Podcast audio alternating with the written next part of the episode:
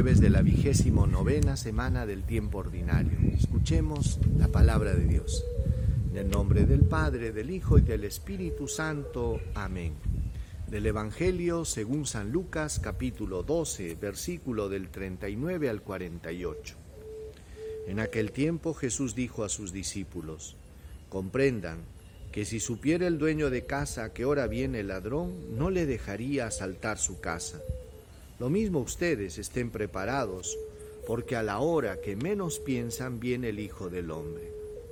Pedro le preguntó, Señor, ¿has dicho esa parábola por nosotros o por todos? El Señor le respondió, ¿quién es el administrador fiel y prudente a quien el amo ha puesto al frente de su servidumbre para que les reparta la ración de alimentos a sus horas? Bienaventurado el criado a quien su señor al llegar lo encuentra portándose así. En verdad les digo que lo pondrá al frente de todos sus bienes.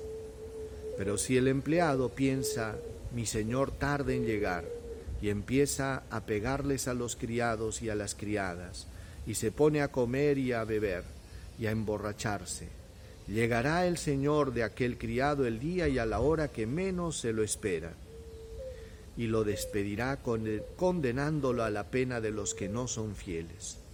El criado que conoce la voluntad de su Señor, pero no está preparado y no obra según su voluntad, recibirá un castigo muy severo. En cambio, el que sin conocer esa voluntad hace cosas reprobables, recibirá un castigo menor. A quien se le dio mucho, se le exigirá mucho y a quien se le confió mucho, se le pedirá mucho más. Palabra del Señor. Gloria a ti, Señor Jesús. Hermanos, seguimos hablando de este tema de la vigilancia cristiana, esta virtud que es alimentada por la esperanza y por el amor. ¿Por qué? Porque una persona espera porque ama y ama porque tiene fe y cree en la persona. Y ahí pues se conjugan las tres virtudes teologales, ¿verdad? Y Jesús decía, comprendan que si el dueño de casa supiera qué hora viene el ladrón, no le dejaría saltar su casa. Lo mismo sucederá cuando venga el Hijo del Hombre, dice Jesús. Cuando menos lo esperen, a la hora que menos se lo imaginen, vendrá el Hijo del Hombre. Pedro hace una pregunta un poco fuera de foco y dice, Maestro, ¿esto que dices lo dices por todos o por, o por nosotros también? Y es que, hermanos, la vigilancia y la exigencia de estar despiertos, atentos, preparados para la llegada del Señor, es para todos.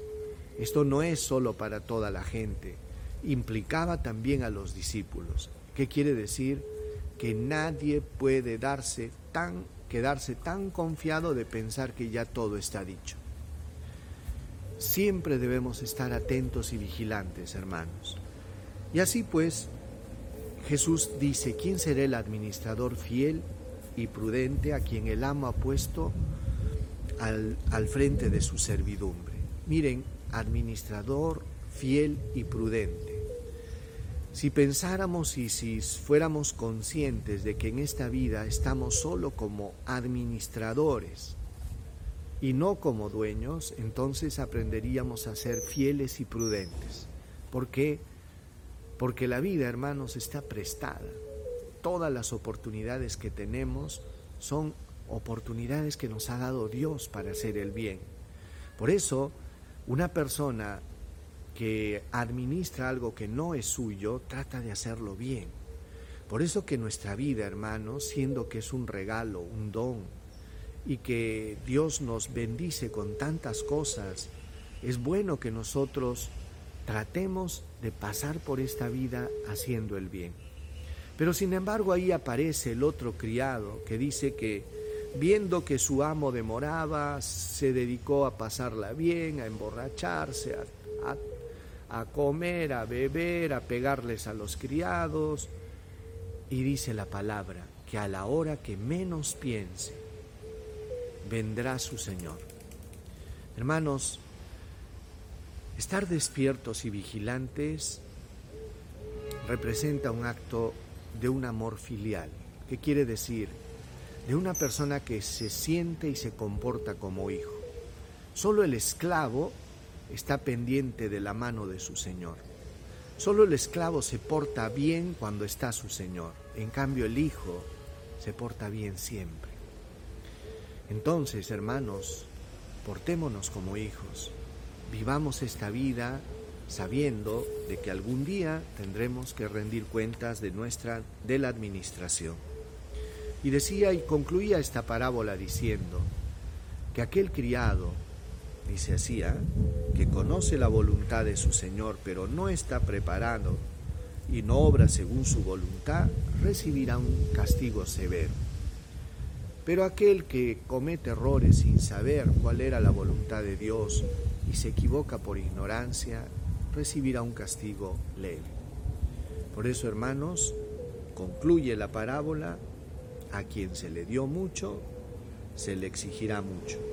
A quien se le confió mucho, se le pedirá mucho más. En todo ámbito, no solo material, también en el conocimiento. Por eso pidámosle al Señor, hermanos, que nos dé un corazón vigilante. Recibamos la bendición del Señor.